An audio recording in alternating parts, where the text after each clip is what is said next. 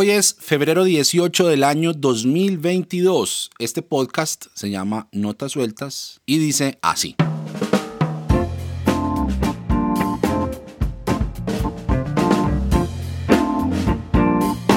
Bueno, este es el episodio 66 de Notas Sueltas y para honrar un poco ese número, que no es perfectamente el número de hombre, el que oye entienda, eh, pero casi. Entonces, este episodio del doble 6, eh, que, para mí, ustedes saben, ya me conocen un poquito seguramente y han visto que para mí eso de los números es una cosa que todavía se me quedó ahí, un rayón en el disco duro de mi época fundamentalista. Y bueno, entonces este episodio se lo vamos a dedicar a definir de una vez por todas, que es esa pelea pues de los progres contra los fundas. Y bueno, y de entrada yo les digo de una vez, soy progre. Hashtag soy progre, hashtag bendecido y afortunado, y sé que no compartirá este episodio porque te avergüenzas de Dios y bueno, esto te volará la cabeza. Ah, pero entonces ya saben lo de siempre, no tengo muchos anuncios parroquiales hoy, pero antes de empezar a fondo con lo que traigo en la cabeza para decirles hoy, ah, les recuerdo que este podcast y todo el contenido del cancionero cristiano ha venido mejorando gracias a los Patreons que son los que aportan mes a mes para ir mejorando los equipos y obviamente también las ideas para el contenido nuevo. En fin, gente que valora esto lo suficiente como para decir, voy a meterle plata a este proyecto.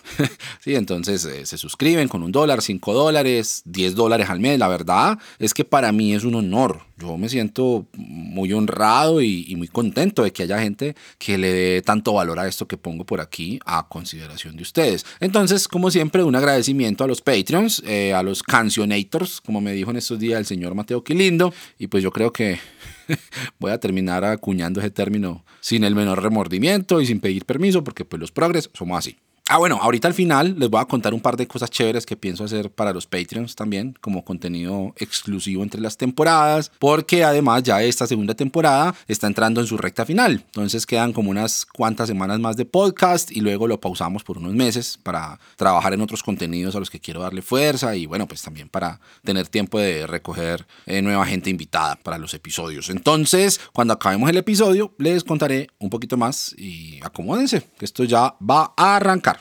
Progres contra fundas. Esta es una narrativa que se ve mucho en las redes sociales hoy por hoy. Bueno, al menos pues en esos ambientes de divulgación teológica en los cuales yo vivo metido como si me estuvieran llamando o como si supiera lo que estoy haciendo. Mm, pero sí, es la manera en la que nos referimos con cariño o sea, más bien de una forma ahí como toda pasivo-agresiva a los progresistas, por un lado, ¿cierto? Los que nos alineamos como con ideas menos ah, ortodoxas con respecto pues, a un montón de temas de debate en la actualidad, y a los fundamentalistas, o sea, los que son como más conservadores y podría decirse más tradicionalistas. Pero ustedes se preguntarán, bueno, ¿de dónde salió esa división? Eh, bueno, no importa si no se lo están preguntando, igual se lo voy a responder, porque pues de eso es el episodio y, no preparé otro tema. pero bueno, yo pienso que por un lado los humanos preferimos separar las cosas como en, dualidades. Eso nos ayuda a clasificar y a comprender la realidad de una manera más ordenada. día, noche, arriba, abajo, hombre, mujer, ricos, pobres, frío, calor, vida, muerte.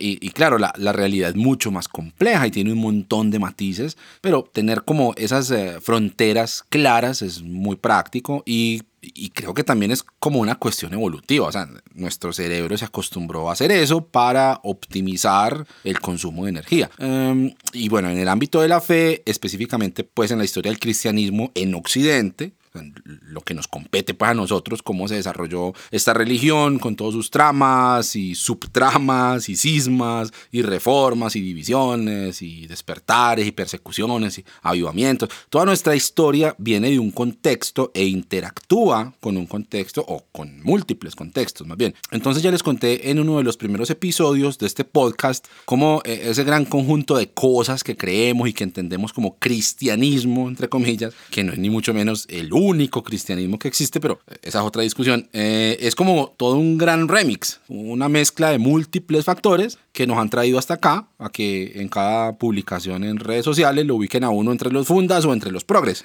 y otra vez insisto en que yo soy progre. Entonces, antes de que les carcoma pues la curiosidad, que eso a estas alturas pues ni siquiera debería aclararlo, eso debería ser más que obvio, pero nunca sobra. Así ah, vamos a responder a esa clasificación, que, no es que me guste mucho, aunque la verdad es muy útil pues para hacer memes, eso sí, pero pues funda no soy, eso claro que no, entonces me queda la opción de ser progre. Eh, pero vean lo curioso, yo fui mucho tiempo, más de 30 años de mi vida, fui parte de una iglesia bastante conservadora, de una fábrica de memes, de creencias y de prácticas fundamentalistas. Y yo miro para atrás y no me considero que haya sido particularmente funda. O sea, de, de hecho, yo vivía metido en problemas precisamente por eso, en mi iglesia, porque no encajaba mucho como en, en, algunos de esos estándares. Pero para simplificar la cosa, voy a decir que sí, que hasta los 30, 31 años fui funda y que de ahí para adelante me volví progre. O me degeneré hacia el progresismo, más bien, que, que, es, que es una idea funda. Aquí vamos a empezar a entrar ya en materia. E, es una idea clave de un funda por definición.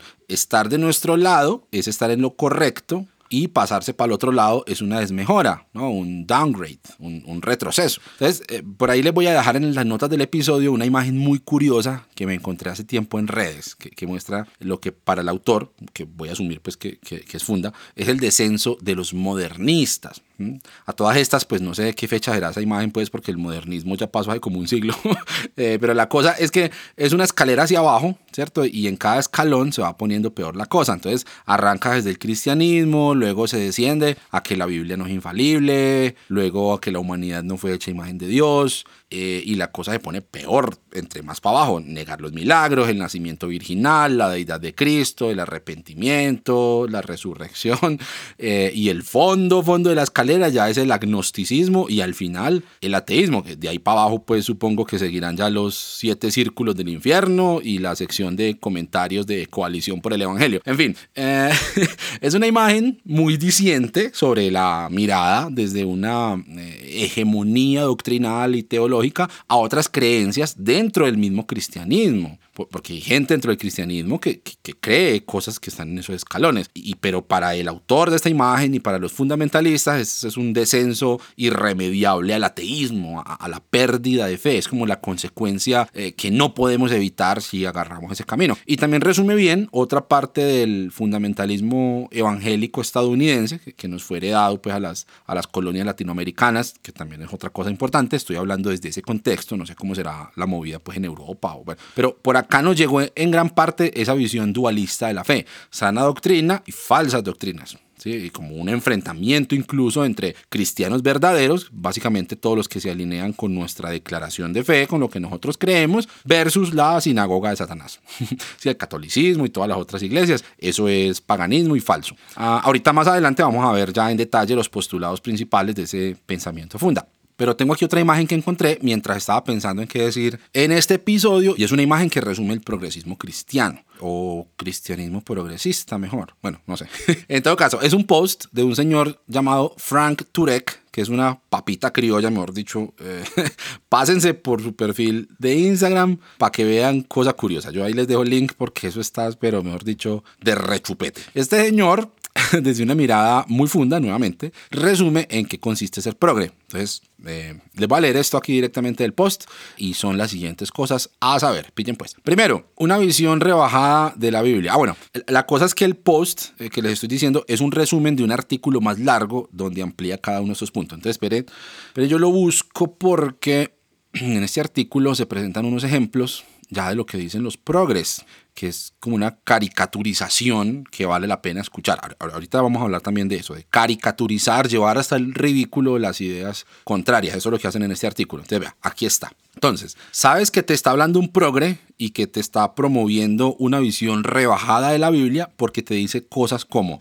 la Biblia es un libro humano o la Biblia contiene la palabra de Dios. Este punto es importante, esta manera de, de, ver la Biblia es clave en todo este debate de fundas versus progres. Enseguida vamos a, a, volver a esto. Pasemos al segundo. Se le da más importancia a los sentimientos que a los hechos. Entonces en el artículo se dan unos ejemplos de cosas que dicen los progres al respecto, como por ejemplo, no creo que Jesús vaya a enviar gente al infierno, o no me identifico con ese versículo de la Biblia, o yo creía que ser homosexual era pecado hasta que conocí a un amigo gay. Según estos ejemplos, si uno es progre, entonces uno pone sus opiniones personales por encima de hechos irrefutables, pues que están clarísimos según su interpretación de la Biblia, claro. Otro problema del que vamos a hablar en un rato. Sigamos. Tercero, las doctrinas esenciales del cristianismo están abiertas a reinterpretación. y en los ejemplos del artículo menciona la resurrección de Cristo, la visión respecto a la moral sexual, la idea del infierno. Estas, pues, que se consideran doctrinas ya definidas totalmente y enseñanzas inamovibles, son como intocables, pues, o sea, si las cuestionas, eres progre y vas de para abajo, derechito al ateísmo.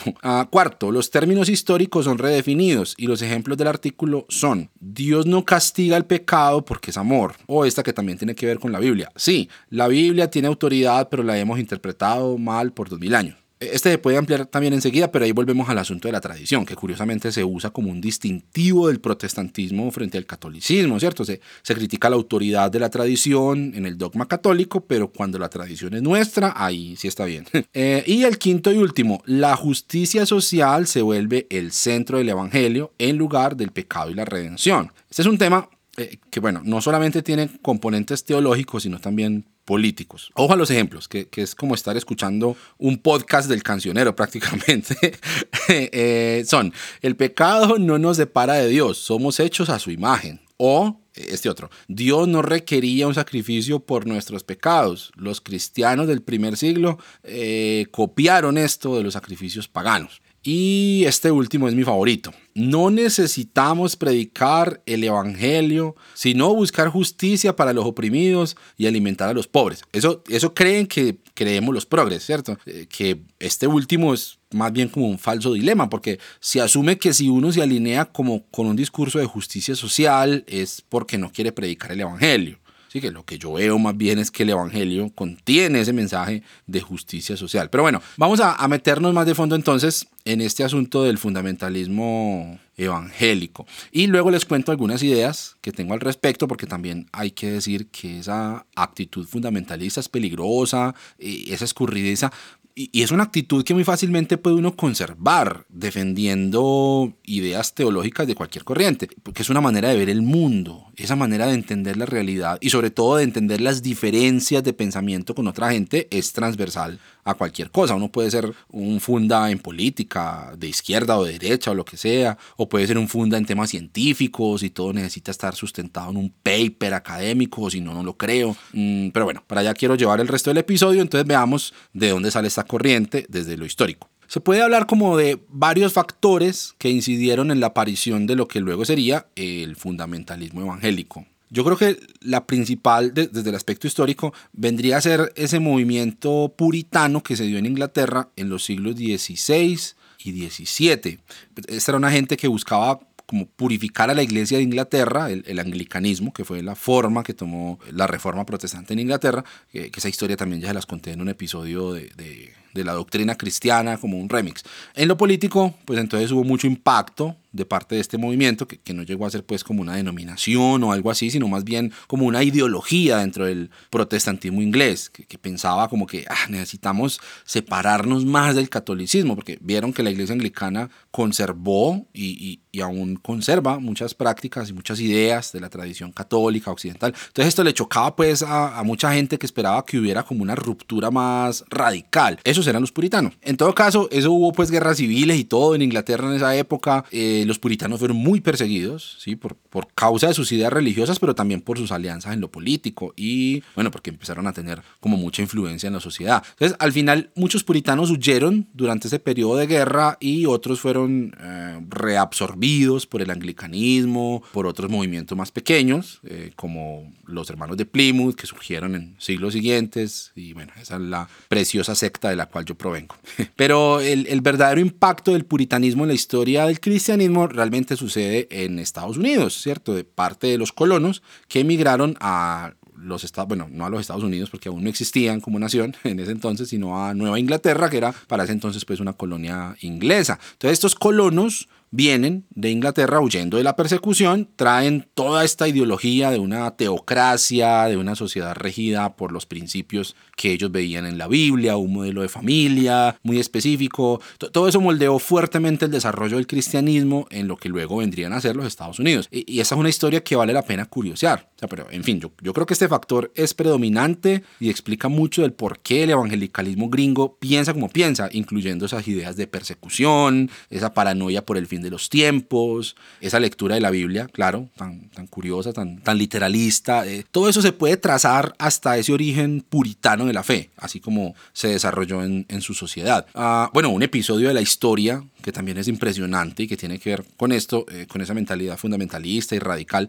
hasta ese extremo, es la historia de las brujas de Salem o de Salem, no recuerdo cómo se pronuncia, donde terminaron ejecutadas como 20 eh, personas por una cosa ahí de histeria colectiva que no es tan diferente pues a una sección de comentarios de redes sociales hoy en día. Les voy a dejar un episodio, ahora que me acuerdo, uh, de un podcast donde cuentan esta historia Mm, de la persecución de las brujas y todo ese caso. Bueno, este es un podcast medio de humor y de historias de terror.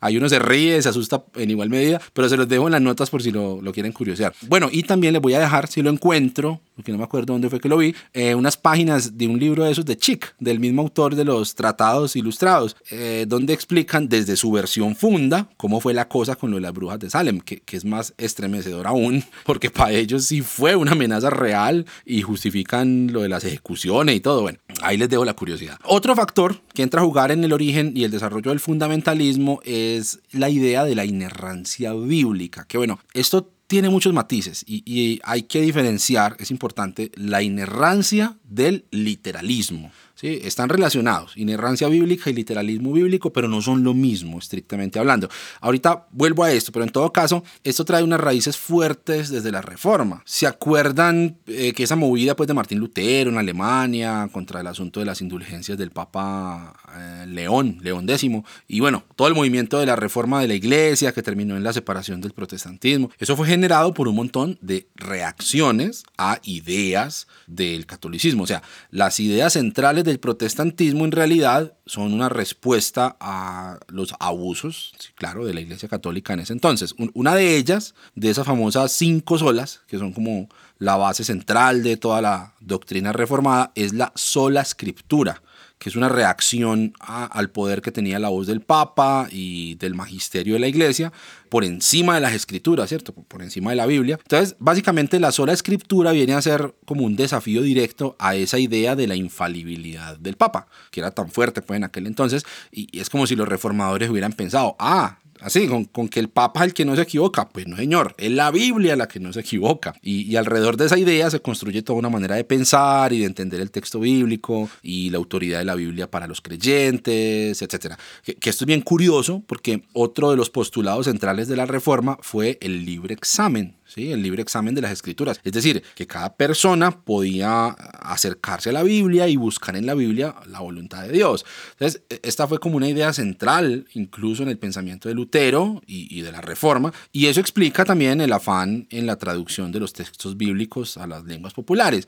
Eh, que, bueno, esto al final se salió un poco de las manos y los clérigos protestantes se pusieron a pensar y, y se dieron cuenta que esto tampoco era muy buena idea, porque si querían tener el control sobre la gente, obvio, ellos querían tener el control sobre la gente también, entonces le dieron como control Z a eso y dijeron, no, no, no, eh, venga, nosotros más bien le explicamos qué es lo que significa la Biblia, porque eso tampoco es tan fácil de entender. Bueno, eso ahí cambió un poquito, pero eh, entre otras cosas, para muchos estudiosos, esa idea del libre examen de las escrituras fue una de las piedras angulares del, del pensamiento europeo occidental que luego llevó a la ilustración, a ese periodo de gran auge del pensamiento y del humanismo y de la ciencia, pero en fin, no, no vamos a abrir la pestaña porque ustedes ya saben cómo soy yo cuando arranco a divagar por ahí. Ah, entonces, bueno, con ese antecedente de la reforma y lo que ya hablamos del puritanismo y del desarrollo del evangelicalismo en Norteamérica, entonces aparece mucho más adelante un profesor del seminario teológico de Princeton. Esto es una escuela presbiteriana en New Jersey, creo.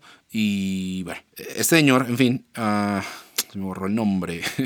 Hodge, Charles Hodge creo que era, empieza a proponer la inerrancia bíblica como un postulado ya, ya formal, teológicamente estructurado y todo eso. Entonces, eso es en la segunda mitad del siglo XIX, hace menos de 200 años. Y, y a finales de ese siglo aparece el credo del Niágara, que sale también de una convención de eruditos conservadores en medio de todo ese conflicto pues con el modernismo y con el progreso de la ciencia para explicar el mundo, eh, alejándose de los relatos bíblicos. Entonces, el primer postulado de ese credo dice, creemos que la totalidad de la escritura está dada mediante la inspiración de Dios. Y leyendo a varios teólogos, por ejemplo a Hans Küng, entre otros, se considera que este fue oficialmente el origen del fundamentalismo evangélico. De hecho, eh, recuerdo haber leído en alguna parte, no recuerdo dónde, que en esa convención del Niágara fue donde se empezó a usar el término fundamentalismo para referirse a todo ese conjunto de ideas. Entonces, noten que es bastante reaccionario el desarrollo de esa idea de que la Biblia tiene la razón en todo lo que dice, eh, sí, como reacción a la infalibilidad papal en tiempos de la Reforma, y como reacción al avance del, del, modernismo y de la ciencia en el siglo XIX. Y lo mismo hoy en día, porque pues claro, la historia sigue para adelante y la humanidad sigue buscando respuestas a otras preguntas o a las mismas viejas preguntas de siempre. Y desde la perspectiva fundamentalista, pues eso es una amenaza, es, es un desafío directo a Dios, al menos a Dios, pues como ellos lo conciben. Y claro, eh, sigue estando también en la mentalidad fundamentalista esa idea de persecución constante. Uno se pasa por esas páginas a leer lo que publican y muchos de ellos viven como como congelados en el tiempo, como si el Papa León X pues todavía estuviera en el Vaticano, o como si ya vinieran a perseguirlos pues a toda hora huyendo, eh, sí, preparándose, porque ya viene la persecución. Y entonces eh, el enemigo es el comunismo, o el ateísmo, eh, o los gays que quieren venir a llevarse a sus niños, o la Agenda 2030, bueno,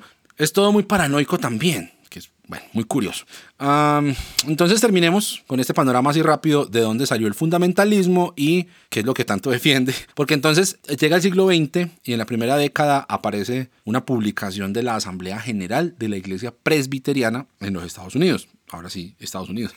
donde se postulan los que vienen a ser los fundamentos esenciales de la fe cristiana. ¿Qué tiene que creer alguien para decir que sí es un verdadero cristiano y no un hereje o un falso cristiano? Para los evangélicos, obviamente. Son cinco fundamentos. De hecho, hay una serie de publicaciones que se originaron en Chicago, una eh, editorial ahí donde luego se amplían estos puntos y otros más y esta serie se llama The Fundamentals, los fundamentos. ¿sí? Entonces esto se volvió muy popular en los Estados Unidos y también ayudó a difundir no solamente esas ideas, sino el propio término fundamentalista para referirse a esas personas que, que, se adherían a esa declaración de fe. En fin, los cinco fundamentos son estos sí los tengo por aquí apuntados. Son los siguientes. Para que se evalúen a ver de 1 a 5 qué tan cristiano eres. El número 3 te sorprenderá.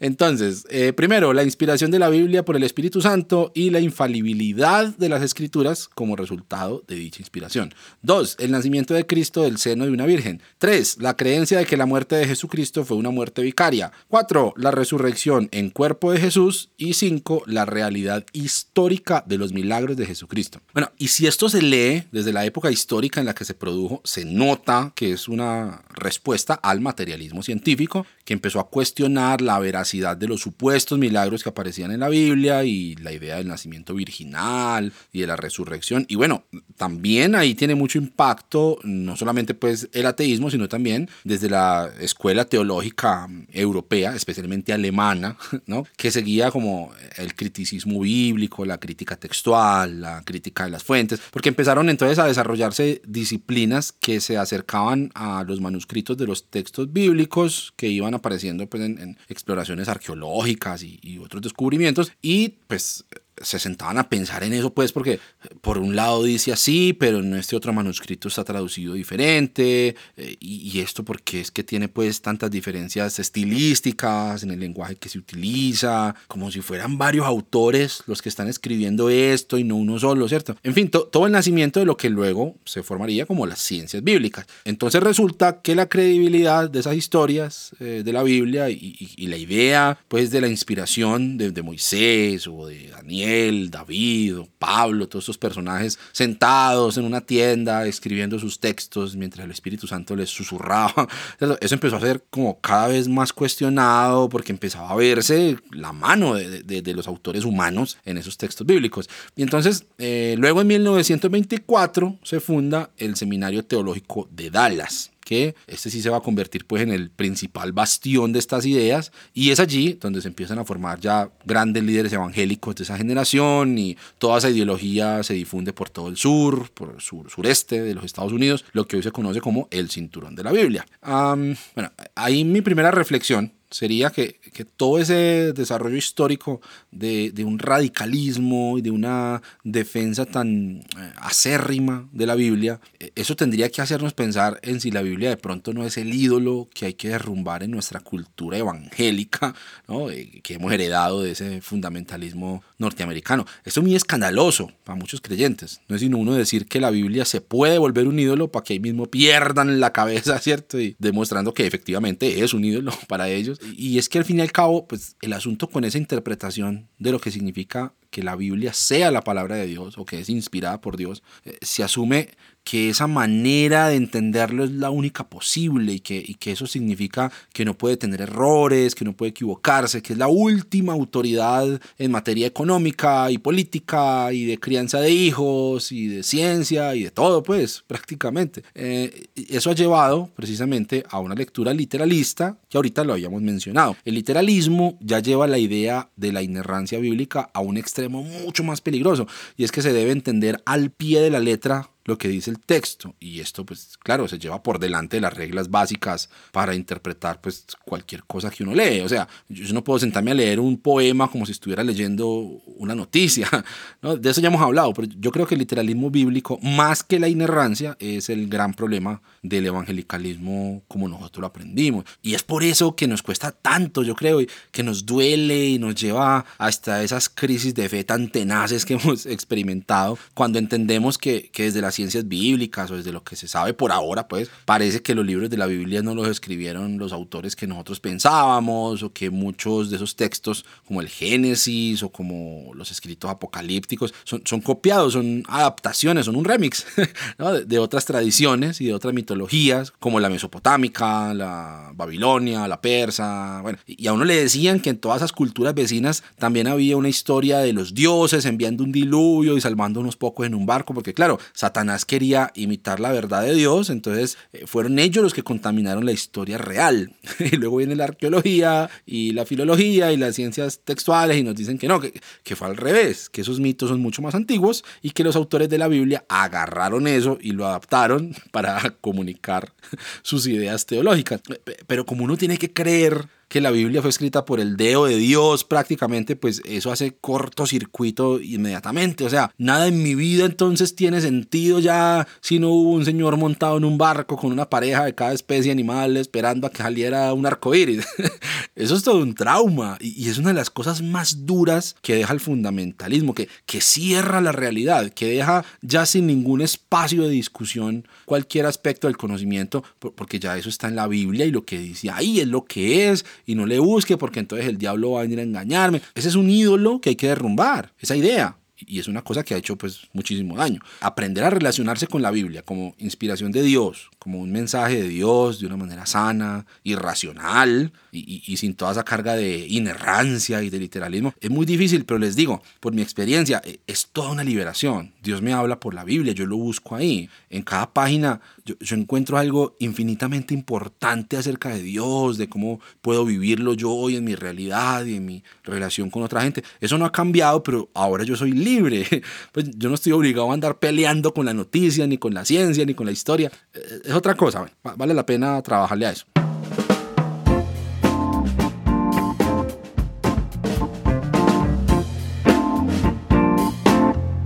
Voy a hacer una pausa para recordarles varias cosas. La primera es que si desean apoyar este proyecto para que produzcamos más y mejor contenido, pueden darse una vuelta por patreon.com, patreon.com slash cancionero cristiano. Allí pueden suscribirse a partir de un dólar al mes como patrocinadores del proyecto y van a poder también acceder a contenido exclusivo, estrenos adelantados y otros beneficios. Otra manera de apoyar es compartirle este episodio y otros contenidos del cancionero cristiano, sus contenidos. Claro, si les parece que esto puede abrir conversaciones interesantes. Pueden buscar nuestros perfiles en redes sociales y seguir al cancionero en Facebook, Instagram, Twitter, YouTube, Discord, Telegram o si prefieren en la página web www.cancionerocristiano.co. Allí está todo el contenido bien organizado y fácil de encontrar, desde himnos, recursos para músicos como acordes, partituras, cursos, también lo que hacemos en el canal de YouTube, reacciones, historia de himnos, reflexiones,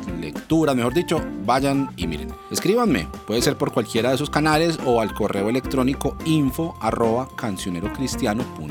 y así podemos conversar. Bueno, sigamos con el episodio. Pero en fin, este fue entonces como un recorrido a gran escala sobre lo que ha sido el desarrollo del fundamentalismo evangélico. Hay un libro que siempre recomiendo de Karen Armstrong que se llama Los orígenes del fundamentalismo que, explora la historia desde el punto de vista del cristianismo occidental, pero también del fundamentalismo en el Islam y en el judaísmo, que también son bien interesantes. Les recomiendo que lo compren, lo lean. Además, pues que Karen Armstrong es una gran autora, muy amena de leer. Eh, pero bueno, entonces ese fue el cristianismo que nos llegó como la única posibilidad de fe. Bueno, pues, aquí en Colombia, Parece que en el resto de Latinoamérica es, muy parecido, ¿cierto? Aquí fueron los misioneros evangélicos gringos, en unos pocos casos de, de, otros países de Europa, pero mayoritariamente fueron gringos los que llegaron a romper con esa hegemonía del catolicismo, que, que también fue la herencia de la colonia española en nuestros países. Y, y, claro, pues ha habido otras corrientes de iglesias históricas, el luteranismo, el metodismo, los anglicanos, todo eso convive aquí pues en nuestro país, pero en ciertos contextos fue mucho más fuerte el evangelicalismo, el pentecostalismo, que, finalmente beben pues como de escuelas teológicas muy similares. Y eso es lo que uno vivió en sus iglesias, el, fondo doctrinal, ¿cierto? Con algunas variaciones denominacionales, claro, pero básicamente la interpretación literal de la Biblia, ese antagonismo también a la ciencia como una herramienta del diablo, especialmente eh, la teoría de la evolución, ¿sí? más recientemente el cambio climático. Ah, bueno, también eh, se vivió un tradicionalismo muy extraño, porque cuando se idolatran las tradiciones de nuestra denominación, pues eso no está mal, simplemente fue lo que el Señor le reveló al hermano fulano o a la hermana fulana, ¿sí? al pastor, al ungido, el apóstol, el profeta. Raro eso. y además hay que mencionar el impacto de todo esto en la visión de la política porque para los fundamentalistas la Biblia debería ser lo que rige las leyes de un país para que éste pueda funcionar bien. Entonces, eso aparece en todo el debate público sobre ah, igualdad de derechos de la población LGBTIQ, uh, los derechos sexuales y reproductivos, ¿cierto? Todo lo relacionado con el debate eh, sobre el aborto, también la legalización de las drogas, en fin, eso tiene un montón de problemas que no vamos a resolver aquí, pero que es un componente importantísimo de la manera fundamentalista de ver el mundo en lo que concierne pues a la sociedad y a la política. Y, eso pues que estamos hablando del escenario latinoamericano, porque en Estados Unidos hay unos rayones más bravos, o sea, todo eso de la tenencia y el uso de armas, eh, la defensa de la propiedad privada, aunque bueno, aquí pues también tenemos nuestra propia, nuestra propia ración de locura con eso. Lo vimos el año pasado en el paro nacional, lo evangélico ahí calladitos mientras mataban civiles en las calles. Tampoco es que estemos tan lejos, pues. Eh, y también está el tema de la cultura de la pureza sexual, que eso sí raya pues en lo enfermizo, hasta con visos por ahí de pedofilia y con pastores que se creen sexólogos y hacen retos para que la gente deje de masturbarse. Bueno, todo eso es otro tema bien, bien carnudo del que podríamos ocuparnos de pronto en otro episodio. ¿Cómo nos acercamos entonces a eso? Porque toda esta movida de, de construcción de la fe básicamente es una puerta de salida de todas esas ideas fundamentalistas. Casi que somos fundamentalistas anónimos, ¿no? En rehabilitación. Ya para terminar por hoy, les quiero compartir algunas de las cosas que veo que todavía nos, nos golpean duro de ese pasado funda para los que lo tuvimos y mezclarlo de pronto con cosas que, que les recomiendo que me han servido para tener una actitud diferente frente a la vida. Entonces, esto lo tengo aquí apuntado como unas ideas sueltas que se me vinieron el otro día. Entonces, no sé qué tan ordenada me va a salir esta lista. Vamos a ver. Eh, primero quiero volver a algo que dije al principio, y es que ser funda no necesariamente tiene que ver con sostener específicamente esas ideas teológicas. Yo, yo creo que a estas alturas esa manera de ver la vida nos ha dañado tanto que eso se puede trasladar incluso a nuestra experiencia actual, por más que ya no creamos no sé, en el diluvio literal o en el rapto hacia el estilo de dejados atrás. Puede que con todas las ideas nuevas que uno ha venido aprendiendo y, y evaluando, siga siendo un funda simplemente con otra declaración de fe. que esa es una actitud frente al conocimiento. Si yo creo que mi postura y los autores que yo leo y las conclusiones a las que llegué, esas sí son las buenas, y eso es lo definitivo y no hay discusión y punto, pues soy un fundamentalista. Eso es un rasgo muy humano también. no, es necesario haber sido evangélico para ser así. Eso se ve pues, en el debate político y en los gustos musicales, en el estilo de vida. Si no siente hablar con un vegano, con un biciusuario o con un crossfitero que va todos los días al gimnasio y verá que termina uno sintiéndose como el peor de los seres humanos por no ser como ese otro, porque por no comer como yo como, porque no te ves como yo me veo. ¿Cierto? Es que, como les dije al principio, categorizar nos ayuda ¿sí? Separar las cosas en paquetes es, práctico mm, para no tener que gastarnos tiempo pues todos los días interpretando otra vez la realidad. No, eso nos da un escenario conocido, lo asumimos como la realidad y nos movemos para adelante por la vida. Entonces, por eso creemos también que la gente acepta las ideologías así en paquete. Eso, eso pasa mucho, por ejemplo, en el tema político. Si alguien simpatiza con un candidato y ese candidato es de izquierda, por ejemplo, entonces se asume que la persona es de izquierda. Y ser de izquierda en cada país tiene ciertas connotaciones diferentes, o ser de derecha también. Entonces uno se encuentra con esos moldes cuando habla de sus ideas políticas o, sociales, porque no necesariamente uno va a encajar en esas categorías tan absolutas. yo, puedo defender la libertad de género, por ejemplo, que, cada uno haga con su vida sexual y privada lo que quiera, dentro de unos parámetros de, de respeto social mutuo y de dignidad humana. Claro, eso me haría casi que de izquierda, en este contexto porque el conservadurismo político pues tiene esa bandera de proteger a la familia tradicional, eh, porque si dos hombres se casan, entonces parece que todos los hombres van a querer casar entre ellos. Yo no entiendo pues cuál es el, el, miedo a volverse gays, pues de pronto es que ya lo son y por eso se asustan tanto de reconocerlo, vaya uno a saber, pero bueno, en fin, uno puede defender eso, por ejemplo, ¿cierto? La, la libertad de diversidad sexual, pero puede tener ideas libertarias en lo económico, ¿sí? O defender el libre mercado, la propiedad privada, etcétera, que eso me haría de derecha en términos económicos. Entonces, entonces ¿qué soy? ¿Ven el problema? O sea, dependiendo de qué tema esté hablando y con quién, me van a categorizar en un lugar donde yo no estoy. Yo conozco gente que es así, que tiene como esas contradicciones, podría uno decir. O, yo mismo me encuentro frente a contradicciones semejantes eh, en cuanto a mi forma de pensar. Y es que la realidad, pues, no cabe en una categoría pero a veces a uno lo quieren ubicar en esos lugares que no corresponden a, la realidad. Entonces, si, yo digo eh, aquí en Colombia que las mujeres deberían tener derecho a decidir sobre, sobre su maternidad y sobre su sexualidad, entonces soy un asesino. ¿sí? o si digo que quiero votar por el candidato de izquierda, entonces porque estoy de acuerdo pues con esas dictaduras horribles como las de Cuba o de Venezuela, que, también uno ve gente pues defendiendo cosas indefendibles como el modelo cubano solo porque les toca, porque son de izquierda, es muy complicado eso pues también. Y eso lleva además a otra cosa que mencioné ahorita, que es la caricaturización de las ideas de los adversarios, entre comillas, también, ¿cierto? Porque entonces si uno quiere votar por el candidato de izquierda es porque quiere que nos volvamos como Venezuela, ah, que eso es una caricatura de la realidad, ¿sí? O si quiere votar por el de derecha, ah, entonces porque a usted le encanta pues el paramilitarismo y las motosierras y, y esa caricaturización del contrario la hacemos todo el tiempo, eso es una falacia de llevar al absurdo el argumento del otro para sentirme mejor rechazándolo. Y por eso estamos tan llenos de discursos extremos sobre lo que creen los demás, con toda esa eh, prevención contra la ideología de género, por ejemplo, que, a esta altura nadie sabe bien qué es eso, si existe, o la amenaza del comunismo, ¿sí? como si estuviéramos todavía en la Guerra Fría, o, lo de los fetos en las vacunas, todo eso. Y, en el sentido contrario también, porque entonces la gente que es racional, que, hay gente que tiene procesos de pensamiento crítico y sano, y, y de todas maneras se inclina por ideas que a nosotros nos parecen conservadoras y deciden, por ejemplo, qué sé yo, no vacunarse porque tienen otra manera alternativa de, de, cuidarse. Entonces, entonces, porque son brutos y no han entendido y pasados de moda y fundas. y resulta que el funda es uno por no sentarse a entender por qué el otro piensa como piensa, porque uno asume que como la gran masa se deja manipular por ciertas ideas para llegar a esas conclusiones, entonces todo el que haya llegado a esas conclusiones es por eso. bueno, ese, ese, es un asunto eh, importante. Otro asunto que arrastramos del fundamentalismo es el asunto de la autoridad de la tradición. Entonces, si alguien dice algo y tiene las, las suficientes credenciales, o las credenciales pues que a mí me gustan, claro, entonces ese alguien tiene que tener razón. Si lo que yo escucho o, leo está eh, alineado con la, la declaración de Chicago o del Niágara o con las cinco solas, entonces está bien. Todo lo demás no sirve.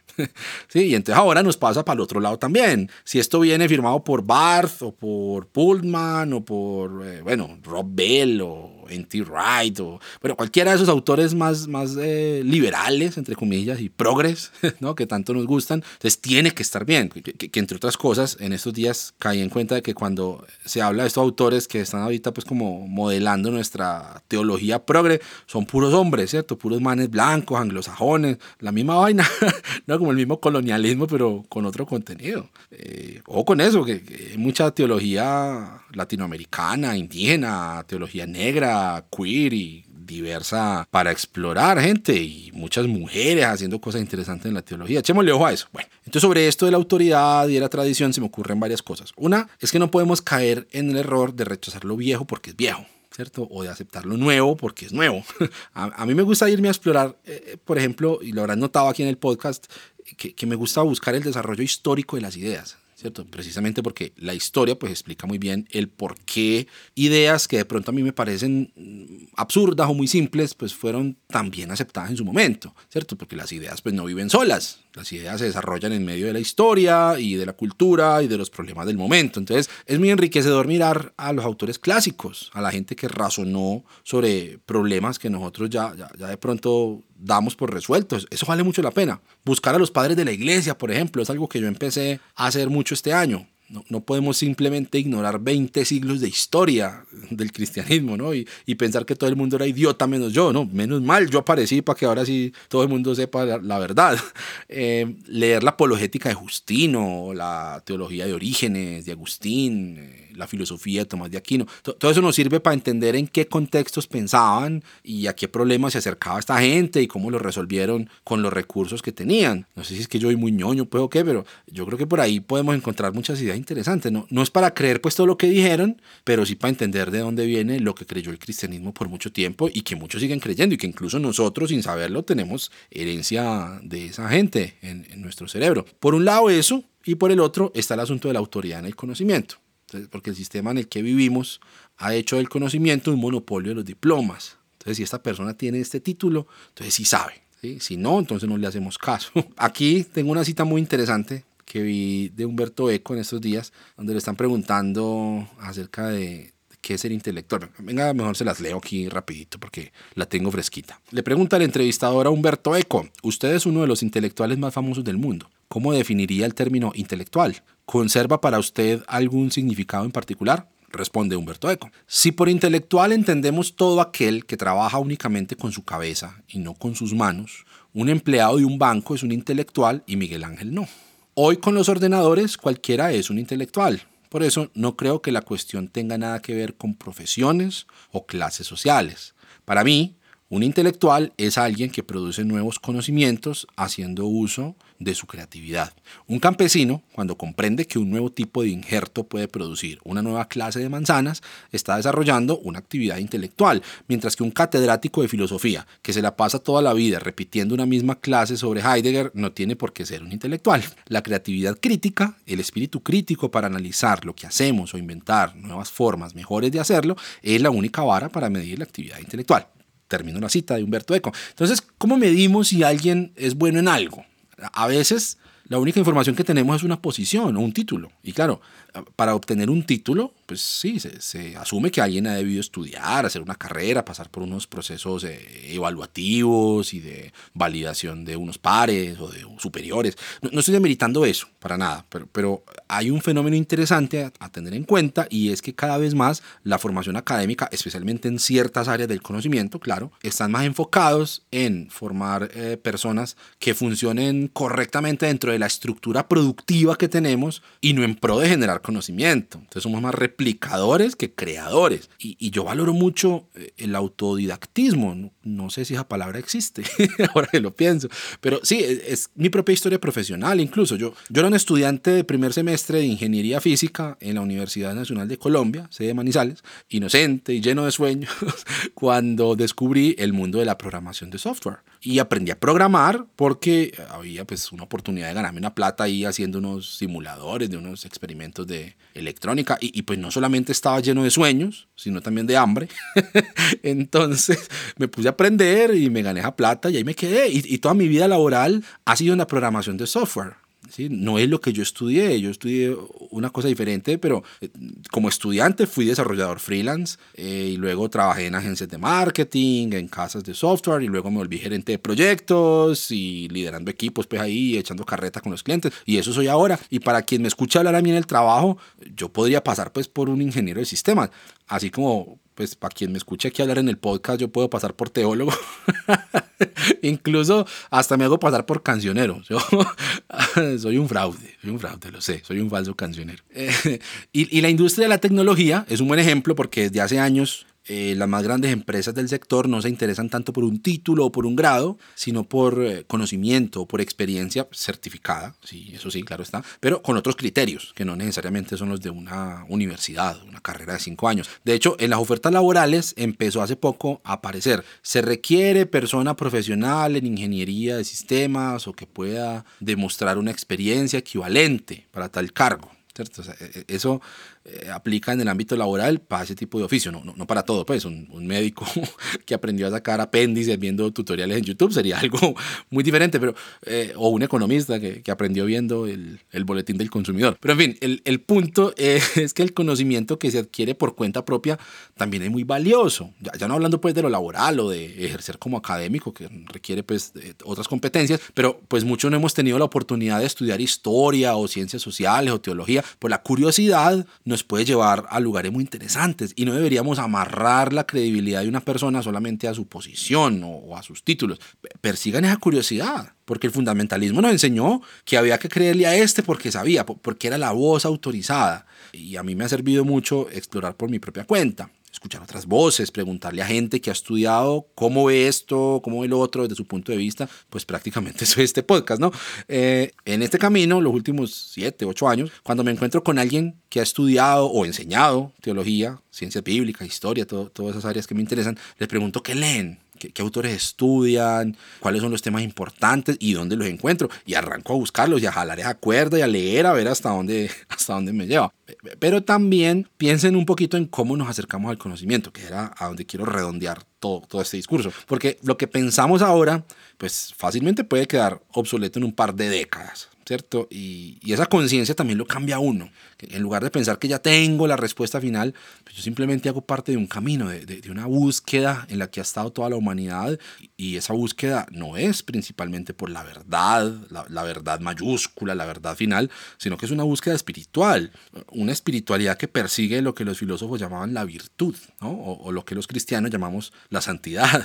Sí, en últimas, parecernos a Jesús, que, que Cristo sea formado en nosotros, decía Pablo. Y eso pasa por una pregunta que a mí me parece la más importante y es cómo me transforma esto la vida, cómo me hace mejor persona. Pues nada, me gano con tener la teología más cercana a la realidad, la más apegada a los manuscritos más antiguos, ¿no? la, la exégesis más pura y, acorde con los últimos descubrimientos académicos. Porque si yo soy una mala persona, si soy un mal esposo, eh, si soy un mal vecino, un mal padre, si no tengo empatía por el dolor de la gente, si no tengo una vida coherente con las convicciones que profeso, pues ¿para qué me sirve? ¿No? Puedo decir que soy muy progre, pero pues si soy una mala persona, ¿para qué? No? Progre y malo. Eh, ¿cuál, es el impacto de lo que creo y de lo que descubro y de lo que aprendo en mi vida, e, e, en mi ética? Hay gente conservadora que uno definiría pues como conservadora que vive un cristianismo auténtico, sin teología, sin filología, sin arqueología, ni crítica textual, creen ahí sus doctrinas, tienen sus versículos y sus himnos, van a la iglesia, viven auténticamente buscando parecerse a Cristo. O sea, la cosa es que vale la pena perseguir un entendimiento adecuado de lo que yo creo, sí, hay, hay personas que somos así, curiosas, nos gusta saber y explicar las cosas, pero lo más importante es la coherencia, es vivir a Cristo, vivir el llamado del Evangelio citando otra vez a Pablo, el conocimiento envanece, pero el amor edifica. Y, para mí eso realmente es ser progresista. Pues ya que nos están poniendo encima esa etiqueta de progres, pues seamos progres entonces, pero, pero progres como las primeras comunidades cristianas que, que tenían una ética revolucionaria. Ojo, tal vez no una vocación revolucionaria de cambiar el mundo y alcanzar las naciones y todo eso, pero en su forma de vivir sí había algo que llamaba la atención, que era disruptivo, al menos eso es lo que aparece pues, en los textos del Nuevo Testamento. Gente que cuidaba a los pobres, que se cuidaba entre ellos, que, eso era el centro de su experiencia, no el culto, ni la liturgia, ni la autoridad, ni la doctrina, porque eso no solamente era secundario, sino que también yo veo que era muy diverso. Piensen por ejemplo, eh, eh, en la diferencia de las comunidades cristianas con las religiones a las que la gente estaba acostumbrada en el siglo I. O sea, ellos no tenían lo que tenía una religión estrictamente hablando, no parecían una religión. Pienso que sería algo raro para la gente que los viera desde afuera, sin templo, sin estructura física, porque pues, se reunían eran en las casas y eso, sin diferencias sociales, en la misma mesa, esclavos, libres, hombres y mujeres, judíos y griegos, toda esa gente que cabía por igual en esas comunidades y que construía justamente comunidad alrededor de la fe en Jesús, como el Cristo, pero no tenían altar, no tenían sacrificio, no tenían eh, sacerdotes. Dentro de su discurso, pues todos y todas eran un sacerdocio. Y, y claro, las enseñanzas de Jesús iban precisamente en una dirección contraria a eso, a esa dependencia de un clero, a una ruptura con un sistema eclesial de templos, sacrificios, sacerdotes, que luego el cristianismo se volvió pues otra religión y ya esa esencia se empezó como a, diluir entre discusiones doctrinales y luchas de poder y posiciones de autoridad, mejor dicho, todo lo que el cristianismo no debería ser. Pero los primeros cristianos tenían cosas muy progres, claro, yo sé pues que esto es un anacronismo, pero espero que me lo permitan para efectos de la idea que quiero transmitir. Y, es que, por ejemplo, esta idea de Jesús como rey, con términos que, que, se usaban en el imperio para referirse al César o al mismo Estado, porque los cristianos decían que Jesús era quien tenía todo el poder, la autoridad, el reino, la sabiduría, todos esos eran atributos que solo se merecía el emperador. ¿Sí? o que Jesús era el Hijo de Dios, el ungido, el Salvador, todas esas cosas que era el César. Y, y algo tan disruptivo, seguramente, pues era confuso y hasta peligroso a ojos de la gente. Estos son judíos, son gentiles, ¿no? Estos son rebeldes, son peligrosos, son inofensivos, están locos. ¿Qué es esto? Porque hay esclavos ahí, hay mujeres, se les demanda eh, responsabilidad sobre la moral sexual a los varones. Ojo, que eso podría verse como una ética progresista para la época, ¿sí? O la defensa de la dignidad de las personas, de los niños, de los esclavos, que eran considerados en una escala muy inferior, como, como muy progre, todo eso además del asunto de la diversidad, porque esa estructura homogénea que tenemos en la cabeza como cristianismo es muy tardía. Y, eso aparece, bueno, aparece en, el Nuevo Testamento, pero si mucho aparece evidente en estos textos deuteropaulinos, o sea, en, en, esos escritos que fueron producidos, parece que por discípulos de Pablo o personas pues, cercanas a Pablo, no se sabe qué tanto realmente del pensamiento paulino hay ahí, pero en todo caso escribían a su nombre para pasar instrucciones a, comunidades, unas cartas pastorales de Timoteo, Tito, y pues ya eran comunidades más organizadas, con ancianos, obispos, un sistema de gobierno, con un orden en el culto y en la administración de los recursos, pero de todas manera es muy distante todavía de lo que luego vendría a ser esas grandes estructuras de poder del cristianismo y, que hemos copiado hasta ahora. Pero en últimas, esa estructura viene siendo pienso yo, irrelevante para una espiritualidad sana donde se respete la diversidad. O sea, no, no es que hay que abandonar las iglesias para ser mejor cristiano, ¿no? porque para muchos de nosotros las, las vivencias que hemos tenido pues claro, nos han llevado a una ruptura con sistemas eclesiales, pero no es que eso sea necesariamente mejor o que sea preferible, no. Eh, en últimas, la vida de comunidad es muy importante, ya le corresponde pues a uno mirar qué tipo de comunidad quiere, pero se puede tener una espiritualidad sana en medio de una estructura tradicional perfectamente, con, un pastor que te predique cada ocho días, un grupo de alabanza, etc. En, en estas comunidades de los primeros cristianos, hablando de la diversidad, uno ve que se les daba eh, libertad, por ejemplo, a los judíos para circuncidarse, para guardar las fiestas, ir al También los gentiles debían eh, pues, guardar una diferencia moral, ¿cierto? Huir de la fornicación o esto del yugo desigual, que específicamente en el aspecto cúltico eh, es donde se dan estas instrucciones, porque pues todo esto sobre la fornicación y las rameras, esto pertenecía a un contexto de templos paganos, ¿cierto?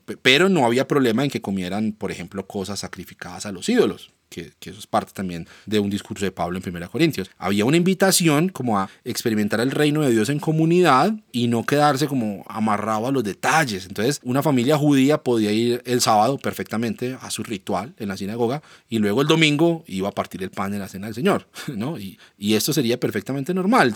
La, enseñanza apostólica le apunta como esa libertad sin necesidad de, de imponer la creencia personal a los otros sí, como obligar a los demás a guardar el sábado, eh, a, menospreciar el que no come carne. Si usted quiere comer carne, coma. Si quiere guardar el sábado, guárdelo. Lo que no debe hacer es pensar mal del que hace diferente a usted, ¿cierto? Entonces, si usted quiere levantarse a orar a las 5 de la mañana, porque es a su costumbre, o quiere ayunar, o ir a la iglesia cada ocho días a llevar el diezmo, o, o se quiere acercar a la Biblia como la palabra inerrante de Dios, pues eso está bien. A mí me parece que, caemos también mucho en ese peligro como de imponer o, o de meritar las miradas alternativas e, en, ninguno de los dos sentidos. O sea, nosotros también los progres tenemos mucho post en redes sociales que, que, empieza como en negativo, ¿cierto? Me estoy alejando un poquito de esa fórmula últimamente, como contradiciendo como, no, la Biblia no es la palabra de Dios, ¿cierto? Empiezan los posts así con un no, no, la santidad no tiene que ver con la sexualidad.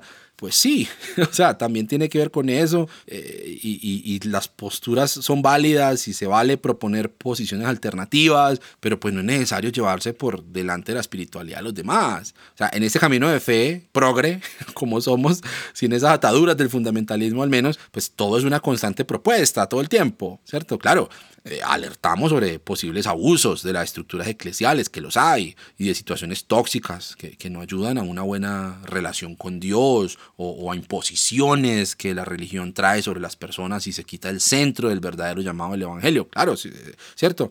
Ponemos en contexto también la lectura bíblica. Yo creo que, que el problema no es tanto la inerrancia.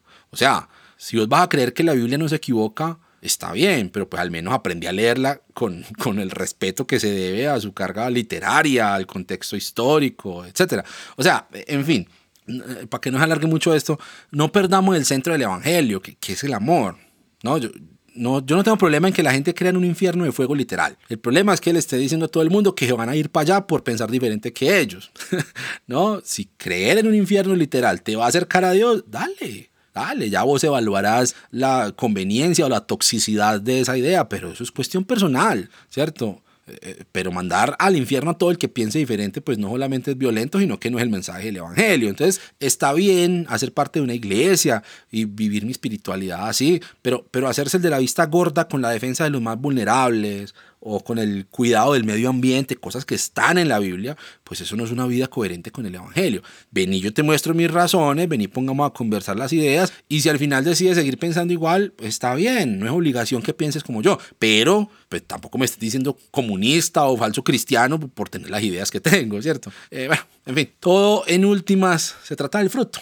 La teoría va y viene, está en constante formación, si uno es progre, o ya la definieron en la Declaración de Chicago en 1920, si uno es funda, eh, lo que sea, pero puede que alguien no esté de acuerdo con los derechos sexuales y reproductivos para las mujeres, pero si se encuentra con una mujer que abortó, pues le tiende la mano sin juzgarla. Puede pasar que un funda que no está de acuerdo con legalizar la adopción por parte de parejas gays sea la persona más respetuosa y amorosa con la pareja homosexual que vive en su barrio. Y en última, eso es lo que hace realmente la diferencia como también puede pasar que yo me crea pues muy progre y defienda el feminismo y, todavía sigo esperando que me aplaudan por lavar los platos como un adulto funcional o por cambiarle los pañales a mi hijo. Entonces, no nos tomemos tan en serio las clasificaciones. Al final, si, si vamos a hacer progres, pues entonces que eso signifique algo en la vida real, no solamente en lo teórico, siempre, claro, bajo el llamado del Evangelio. Si uno lo piensa bien, al fin y al cabo, la única clasificación que nos debería interesar es si amamos o no.